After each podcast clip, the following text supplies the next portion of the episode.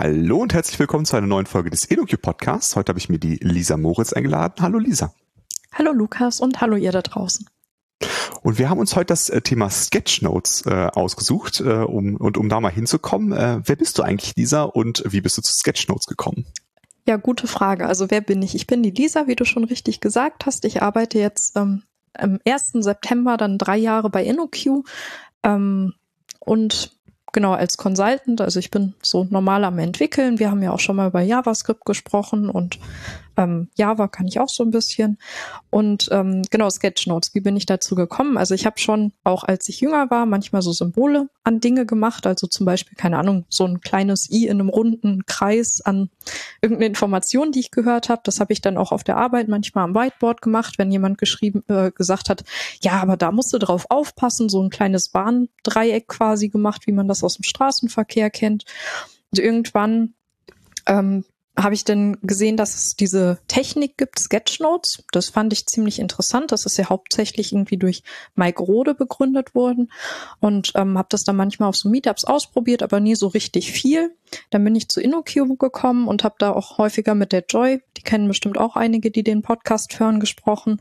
Die ist da ja auch so richtig äh, im, im Thema drin und äh, habe das dann immer aktiver gemacht und ähm, letztes Jahr kam quasi dank Corona die große Wende, sag ich mal. Da hat der Eberhard mit seinem Stream Softwarearchitektur im Stream angefangen und hat, ähm, ich glaube, nach der dritten Folge ähm, gefragt, ob ich nicht Lust habe, regelmäßig für ihn Sketchnotes zu machen. Und er würde die dann auch veröffentlichen und eventuell Livestreamen und so weiter. Und jetzt mache ich so ungefähr einmal die Woche Sketchnotes für den Eberhard im Stream und ähm, konnte für mich viel lernen, konnte, glaube ich, auch von anderen viel lernen und ähm, habe gemerkt, dass es ähm, eine coole Methode ist. Genau. Cool. Ähm, bevor wir nochmal zu den Sketchnotes zurückkommen, äh, muss ich aber noch kurz erwähnen, dass neben dem Softwarearchitektur im Stream die Lisa auch noch den Security Podcast moderiert. Äh, also wenn euch das Thema Security interessiert, dann könnt ihr da auch mal rein hören. Äh, das kommt auch mal in die Show Notes. Okay, also du hast jetzt schon gesagt, äh, diese Sketchnotes, das sind irgendwelche visuellen Notizen. Ähm, was kannst du da ein bisschen mehr zu erzählen? Was, was, muss ich mir darunter vorstellen? Also du hast jetzt irgendwie gesagt, ich mache irgendwie Notizen und dann mache ich da vielleicht noch ein Emoji daneben. Was muss ich mir da vorstellen? Genau, also ähm, man hat quasi, also äh, die Idee hinter Sketchnotes ist, man kombiniert normale Notizen, wie man sie normal hat, mit anderen Elementen, wie zum Beispiel ähm, Symbolen, Pfeilen, Kästchen, Linien, also Dinge, die Softwarearchitekten eh schon gerne tun. Ähm, und dann packt man da unter Umständen noch andere Schriftarten mit rein, also so eine Schreibschrift oder eine Großbuchstabenschrift oder so. Und ähm, diese Kombination aus all dem ist dann quasi die Sketchnote. Und ähm, da ist es vollkommen egal, ob man jetzt so ein ganz visueller Mensch ist, der fast nur Bildchen malt und dann halt eine ganze Seite voller kleiner Symbole hat oder ob man ähm, viel mit Schriften spielt. Das macht zum Beispiel der Mike Rode, der hat sehr, sehr oft gar keine Symbole in seinen Sketchnotes.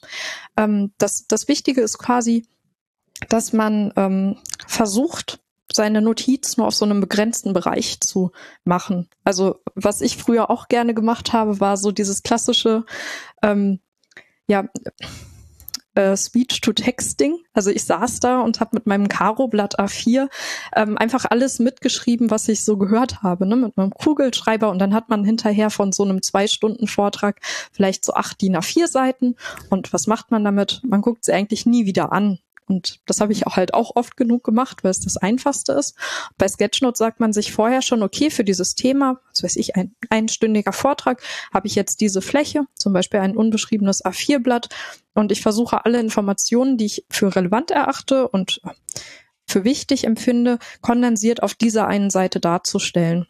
Und unter Umständen eventuell auch Verbindungen zu ziehen, wo ich merke, es gibt da eine Verbindung zwischen den Themen an ähm, an den Stellen, wo ich mir denke, da möchte ich jetzt ein Symbol dran klatschen, auch mal ein Symbol hinzufüge und dann habe ich nachher einfach genau eine Seite Überblick von diesem einen Themenbereich, über den gesprochen wurde. So, so kann man das zum Beispiel in Vorträgen machen. Also für Softwarearchitektur im Stream habe ich immer so eine weiße Seite oder als ich neulich in so einem ISAQB-Workshop saß, habe ich für ein Themengebiet einfach ein so eine Seite genommen. Also das war konkretes ähm, Requirements for Architects und da war zum Beispiel Clean Start das erste Thema, der erste Themenbereich, der irgendwie über zweieinhalb Stunden ging und dann habe ich ein, eine Sketchnote für diesen Themenkomplex gemacht.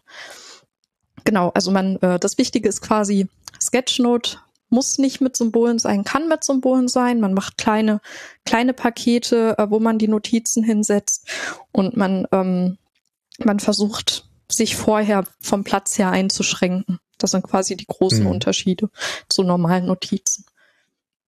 Genau, also wir verlinken an der Stelle auf jeden Fall schon mal so ein paar Sketchnotes als Beispiel, einfach äh, weil im Podcast ist sowas immer ein bisschen äh, schwer zu äh, zeigen. Ähm, aber also, wenn man sich das jetzt vorstellen möchte, also der Eberhard, der hat ein Gespräch mit irgendeinem Gast und äh, du zeichnest dann quasi live mit und das können dann die Leute auch sehen, was du da zeichnest oder wie funktioniert das? Äh, genau, also wir hatten das witzigerweise ganz am Anfang mal, dass man das so gemacht hat. Da hatten wir aber noch ein paar technische Probleme. Dann haben wir lange, lange Zeit, habe ich es für mich alleine mitgezeichnet und wir haben es später hochgeladen. Ähm, dadurch, dass ich es digital mache mit so einer Künstler-App, ähm, entsteht aber auch immer so ein Video, was man auch hochladen kann, so ein Zeitraffer-Video, wie das Ganze entstanden ist. Und seit zwei Folgen oder drei Folgen ist es wieder so, ähm, dass ich live zu sehen bin, dass mich dann, ähm, wenn kein Screenshare da ist, dann blendet mich Eberhard live mit in den Stream ein und wenn die Person, die zu Gast ist, ähm, Screenshare anhat, dann braucht muss man halt das mehr sehen. Das ist deutlich wichtiger als die Sketchnote. Dann hatte ich so einen eigenen Stream bekommen, wo man mich quasi gesehen hat, aber die, ähm, die Gespräche der anderen belauschen konnte. Genau. Mhm. Und am Ende der Folge twitter ich das Ganze und äh, Eberhard lädt es auch auf seine Seite hoch, dass man dann sehen kann, immer Sketchnote und Folge. Mhm. Und so einen anderen Ort, wo ja auch oft Sketchnotes gemacht werden, sind ja so Konferenzen. Ähm, das hast du ja sicherlich auch schon mal gemacht. Ähm, hilft dir das, äh, die Sketchnotes zu machen, irgendwie den, den, Vortrag besser zu verstehen? Oder was ist für dich die Motivation, das auch bei einem Vortrag zu machen? Also ich meine, bei Eberhard ist es klar, das ist ja auch für das Publikum, aber jetzt bei so einer Konferenz, Genau, also ich gehe ja nicht in die Konferenz und setze mich in den Vortrag einfach nur, um drin zu sitzen. Also das ist ja nicht meine Motivation oder auch bei so Meetups, ähm, sondern meine Motivation, mich in so einen Vortrag zu setzen, ist ja schon die zu sagen, ähm, ich möchte mich auch an das erinnern, was gesagt wurde. Das, was mich interessiert, ich möchte das irgendwann einsetzen. Und ähm, mir hilft das immens dabei, mich darauf zu konzentrieren. Also ich weiß noch bei den ersten Vorträgen, wo ich war, wo ich einfach normal Notizen mitgemacht habe. Also klassisch, keine Ahnung, eine vier karierte Blätter voll, habe ich mich mhm. null auf den Vortrag konzentriert, ne, weil ich war einfach nur damit beschäftigt, das, was der Mensch vorne gesagt hat, einfach in Text zu verwandeln.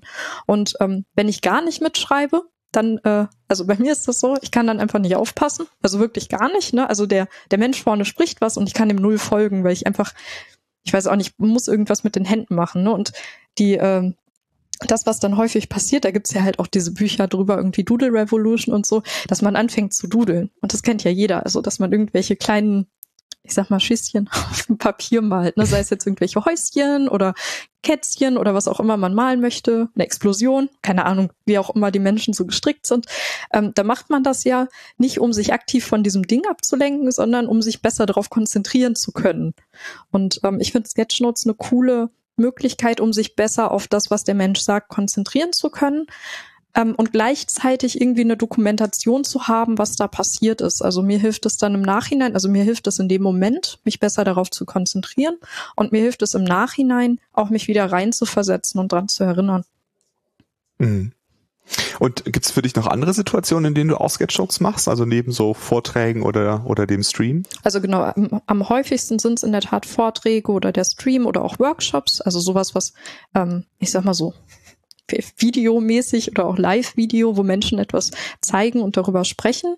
Ähm, ich könnte mir gerade, fällt es mir auf, man könnte es natürlich auch zu Podcasts machen, spricht halt überhaupt nichts gegen. Also wenn jetzt hier gerade jemand sitzt und macht eine Sketchnote, gerne teilen, fände ich cool. Ähm, wo ich es auch schon häufig genutzt habe, ist für irgendwelche Dinge, die ich gelesen habe. Also Blogposts zum Beispiel, da bietet es sich gut an. Ähm, bei Büchern kann man das auch super machen, aber da muss man sich halt vorher schon klar werden, ich schaffe es eigentlich nicht, das ganze Buch auf eine Sketchnote zu tun. Ne? Also vor allen Dingen bei Fachliteratur, da steht einfach zu viel drin. Ähm, da habe ich das oft so gemacht, dass ich quasi ein Kapitel eine Sketchnote gemacht habe.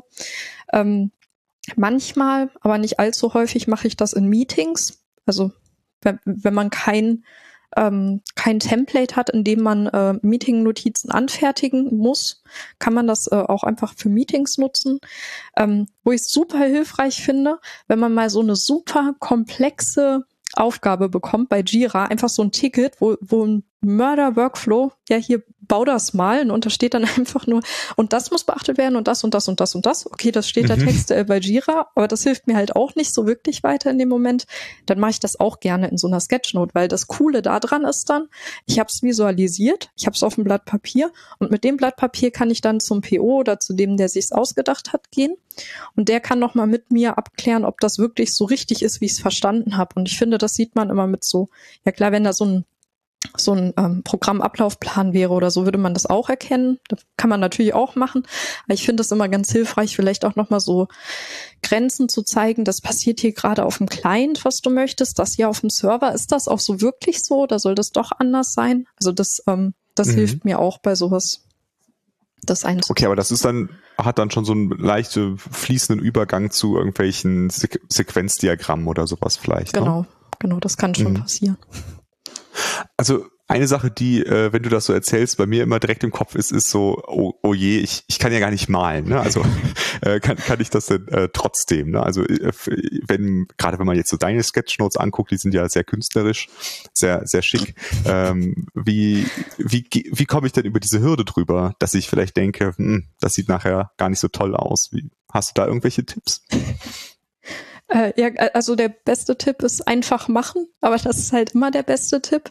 Ähm, klein anfangen ist auch ein guter Tipp. Also es gibt halt viele Möglichkeiten, mit diesem Sketchnoting anzufangen. Ne? Du kannst dir entweder äh, die, das totale Hindernis stellen und sagen, okay, ich nehme mir dieses weiße Blatt und ich werde jetzt von diesem Vortrag, der sowieso schon total komplex und schwierig ist, eine komplette Sketchnote machen. Das wird dich überfordern. Mhm. Das ist wahrscheinlich am Anfang total Overkill. Aber wenn du so ähm, anfängst, wie ich das eben sagte, dass du einfach mal so ein Symbol daneben machst. Ne? Also keine Ahnung, für die Leute, die gerade ihre Sketchnote ausprobieren, ich freue mich schon auf all die Posts. Ähm, ich, wenn ich jetzt zum Beispiel einen Link sage, könntet ihr so ein kleines Browser-Symbol oder so eine kleine Weltkugel malen und daneben schreibt ihr den Link, zum Beispiel www.sketchnotes.tech. Ähm, mhm. Oder ähm, ein Fragezeichen, wenn ihr was nicht verstanden habt, ein Ausrufezeichen, wenn es eine Warnung gibt. Einfach so klein anfangen, dass man erstmal das, was man schon immer macht, die normalen Notizen mit Symbolen versieht. Das ist so eine Möglichkeit, um klein anzufangen und halt auch nicht mit den komplexesten Symbolen, also kein trojanisches Pferd, aus dem irgendwelche Waffen hervorkommen oder sowas. Das ist vielleicht ein bisschen viel für einen Anfang, aber so ein Informations-I kriegt man gut hin, diese ganzen ähm, Warndreiecke kriegt man gut hin. Und ähm, wenn man sich vielleicht schon ein bisschen sicherer fühlt, wäre eine zweite Variante. Ich sag auf meinem DIN A4-Blatt, wo ich meine normalen Notizen mache, da nehme ich einfach mal ein Viertel. Das äh, tue ich mir vorher schon abtrennen. Und genau in dem Viertel male ich einfach immer, wenn mir danach ist, mal so Sketchnote-mäßig. Ne? Also das, wo sich gerade gut anfühlt. Und ähm, was ich, also ich habe jetzt halt schon auch so einen Vortrag immer mal gegeben und dann male ich auch mit den Menschen und ich habe so oft das Feedback bekommen. Also ich bin hier nur reingekommen, weil ich mir sicher war, dass ich es eh nicht hinkriege. Und dann halten sie nachher ihre Ergebnisse in die Kamera und dann sagen sie, das hätte ich nicht gedacht. Weil es sind halt einfach, mhm. also ich mal da ja auch keine, ja, es ist ja kein Hexenwerk, wie man so schön sagt in der Software. Ähm, es, ist, es ist ja einfach, es sind nur ein paar Striche kleine Grundformen. Das ist auch so, so ein ganz wichtiger Aspekt, so in Grundformen denken, leicht denken und ähm, ja, das nicht so, so ernst nehmen. Also man muss auch nicht für alles ein Symbol haben. Also ich habe ja auch nicht an mhm. allem ein Symbol. Ganz oft habe ich einfach nur einen Text in einem Kästchen und schwupps, Sketchnote. Macht man noch so einen Schatten dahinter. Die äh, Tanja Wehr, die nennt das Ganze den äh, Zauberstift, diesen kleinen grauen Marker, mit dem man den Schatten setzt, weil setzt den Schatten, sieht's cool aus. Kollege von uns würde jetzt sagen, Schatten sind nutzlos und die braucht man gar nicht, aber sieht halt cool aus in dem Moment. Und dann sieht es einfach schon nach, nach mehr aus als nur nach einem Text im Kästchen. Hm. Ja, und vielleicht kann man ja auch erstmal damit anfangen, dass man sich selber sagt, äh, ich zeige das gar keinem anderen. Genau. Ne? Dann äh, ist es ja gar nicht so schlimm, wenn es gar nicht so toll aussieht, ja. dann kann man es ja erstmal so ein bisschen für sich ausprobieren. Du hast das eben schon so ein bisschen erwähnt du hast gesagt, ähm, ich mache das irgendwie auf meinem iPad. Ähm, wie ist, wie siehst du das denn mit mit äh, analog und digital? Was ist da einfacher oder was siehst du da als Vor- und Nachteile an den beiden Möglichkeiten? Mhm. Ähm, genau, also bevor Eberhard kam, habe ich das äh, nahezu ausschließlich analog gemacht. Also ich liebe Stifte, ich sammle Stifte. Ich bin ganz großer mhm. Stifte-Fan.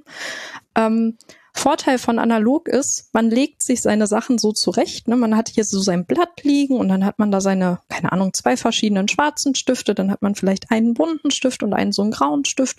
Und man hat das alles so parat und es ist genau das, was man braucht, was man da vor sich hat. Und ähm, bei den Apps ist es immer so ein bisschen kniffliger, finde ich. Also ich persönlich verwende mittlerweile Procreate. Ich glaube, wäre das das erste gewesen, was ich für Sketchnotes nehme, hätte ich das komplett abgebrochen direkt, weil das ist halt so eine Künstler-App. Du hast verschiedene Ebenen, du kannst dir jeden Pinsel in jeder beliebigen Dicke erstellen, mit jeder beliebigen Farbe aus dem Farbrad. Du kannst noch irgendwas mit Transparenz schrauben und so weiter. Also es ist so richtig Overkill. Also wenn man mit der App zu Rande kommt, dann ist es super für Sketchnotes, aber für den Anfang ganz, ganz schlimm.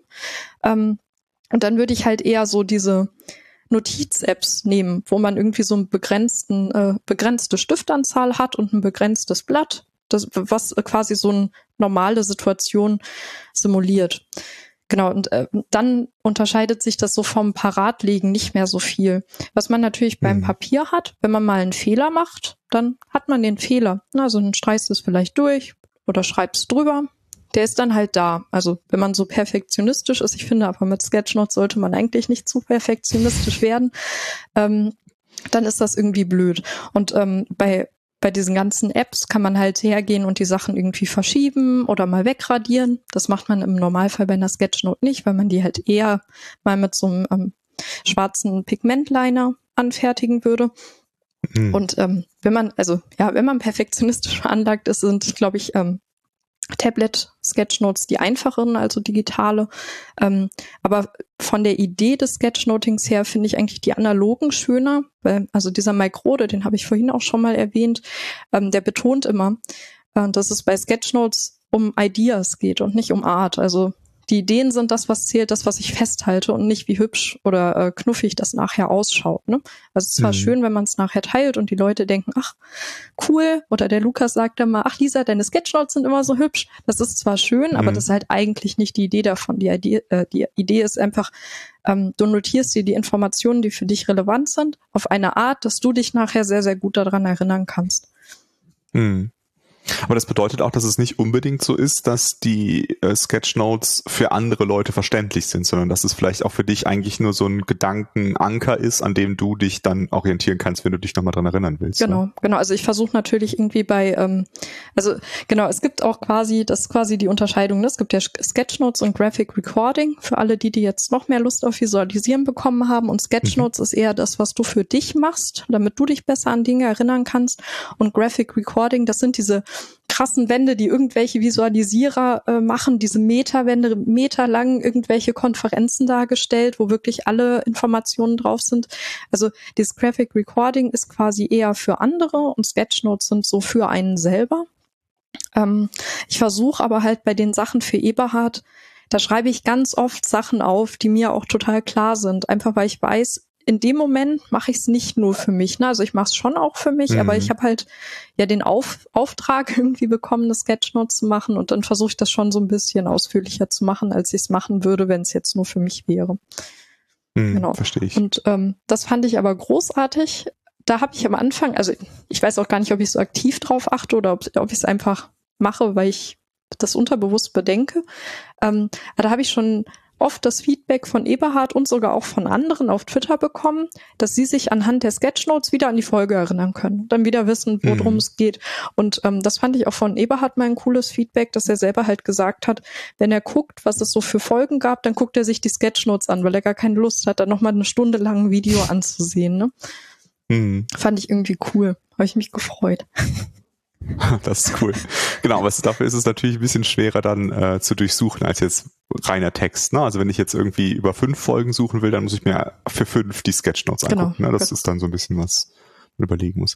Okay, also ähm, der eine oder die andere hat es vielleicht schon vermutet, äh, dass die Lisa zu dem ganzen Thema sogar ein Buch geschrieben hat. Äh, wenn diese Folge rauskommt, dann sollte sie genau heute äh, im Laden zu, zu finden sein, das neue Buch. Ähm, erstmal äh, kannst du ja kurz sagen, wie das Buch heißt und dann, wie ist es denn dazu gekommen? Also wie bist du auf die Idee gekommen, ein, ein Buch zu dem Thema zu schreiben? Ja, also das Buch hat den äh, einfallsreichen Namen Sketchnotes in der IT.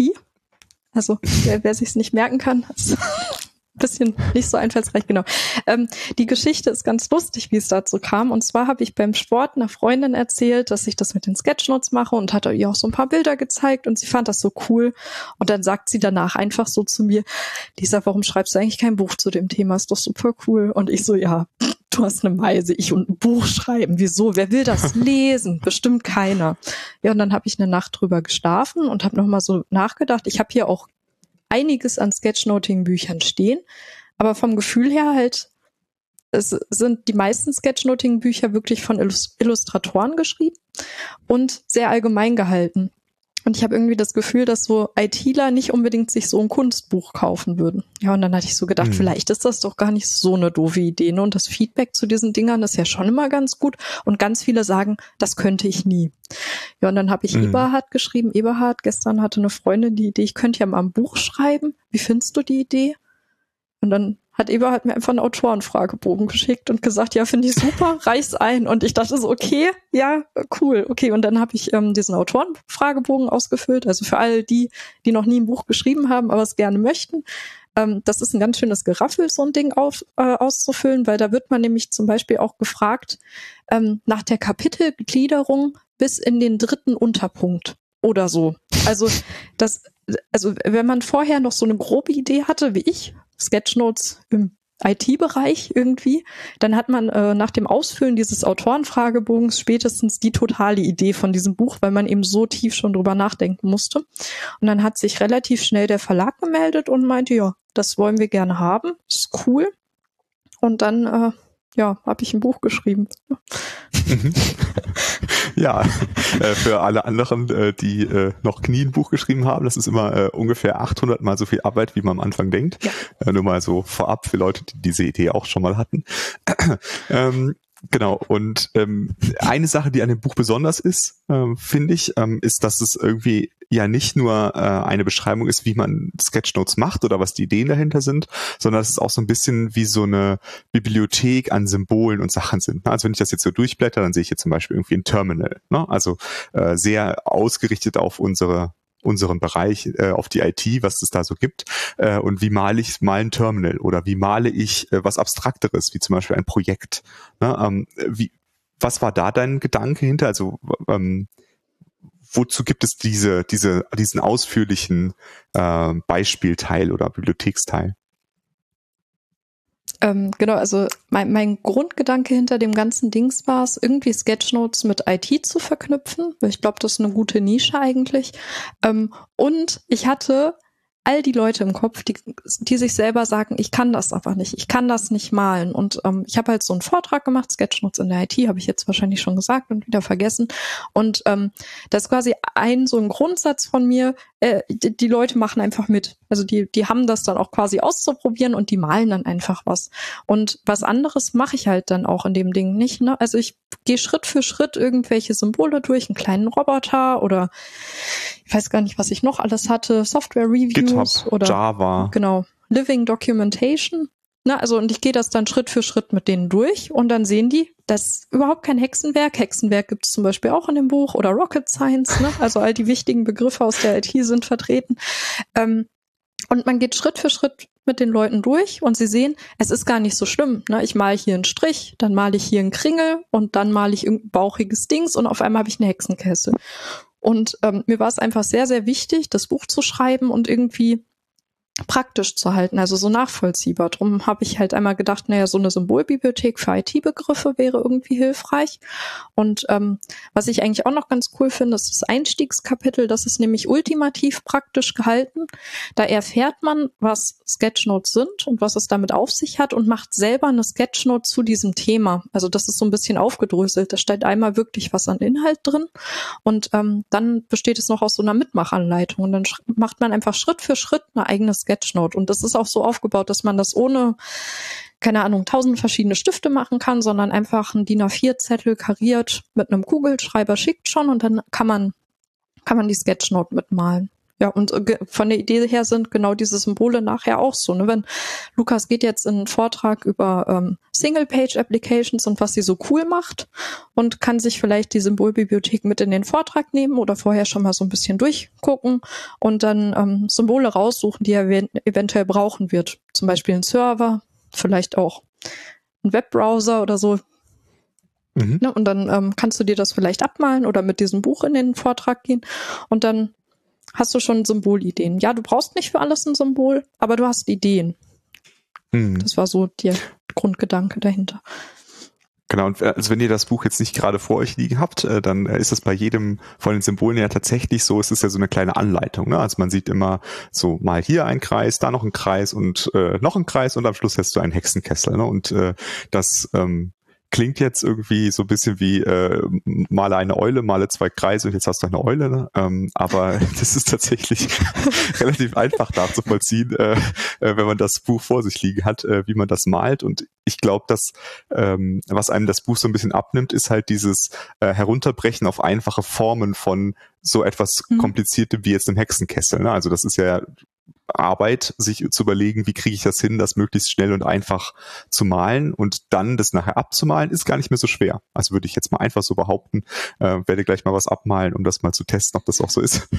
Aber ähm, so, so sieht es für mich zumindest mal aus. genau. Cool. Ich glaube sogar auch, es ist äh, vielleicht beim ersten Mal noch Arbeit, so ein Symbol zu erdenken, ähm, aber die Erfahrung macht's. Also je, je mehr Symbole man dann auch aus dieser Symbolbibliothek nachgemalt hat, desto mehr sieht man, wie denke ich in Grundform, wie kann ich das umsetzen, wie kann ich Dinge irgendwie einfach halten. Und ich glaube, es wird auch einfacher, selber Symbole zu entwickeln, wenn man ein paar mehr selber gemalt hat. Mhm. Sehr cool. Genau, also ähm, wenn, wenn jetzt äh, sich jemand für das Buch interessiert und äh, denkt, äh, das besorge ich mir, was ist, ist so deine, äh, deine Idee, wie man das liest? Also äh, geht man das durch und, und malt sich Symbole ab, um das zu üben oder wie, wie hast du dir das überlegt, wie man das Buch so liest? Mm, also ich glaube, für jemanden, der wirklich noch nie irgendwas von Sketchnotes gehört hat und dem das alles so fremd ist, dem würde ich raten, als allererstes dieses Einstiegskapitel zu äh, lesen und dann einmal diese ich sag mal, begleitete Sketchnote oder geführte Sketchnote mitzumalen, damit man einmal so einen Eindruck bekommt. Ähm, für Leute, die irgendwie ein bisschen mehr generell zum Thema wissen möchten, die können einfach die Kapitel, die da irgendwie so drin sind, also es äh, sind zwar viele Bilder drin, viele Mitmachanleitungen, aber es gibt auch durchaus ein paar geschriebene Wörter in dem Buch. Ähm, dann ist es vielleicht auch ganz interessant, die mal zu lesen. Ähm, und ansonsten kann ich also ich glaube, es ist auch interessant für diejenigen von euch, die schon irgendwie mal gesketchnote haben, weil vielleicht sind doch noch mal irgendwie Symbolideen oder oder Anregungen drin, die noch nicht so da waren. Und dann kann ich mir auch gut vorstellen, vielleicht jeden Morgen mal so ein Symbol malen zum Wachwerden oder in Meetings mal so ein Symbol malen, wenn es langweilig wird oder zu spannend ist oder was auch immer. Und ähm, dann entweder dieses Ding eben mitnehmen, so als Symbolbibliothek zum Nachschlagen oder zu Hause einen kleinen Symbolspickzettel mit den wichtigsten Symbolen für den Vortrag, das, was man lesen möchte, machen und äh, den dann nur mitnehmen, wenn das Buch irgendwie zu globig oder schwer ist. Cool.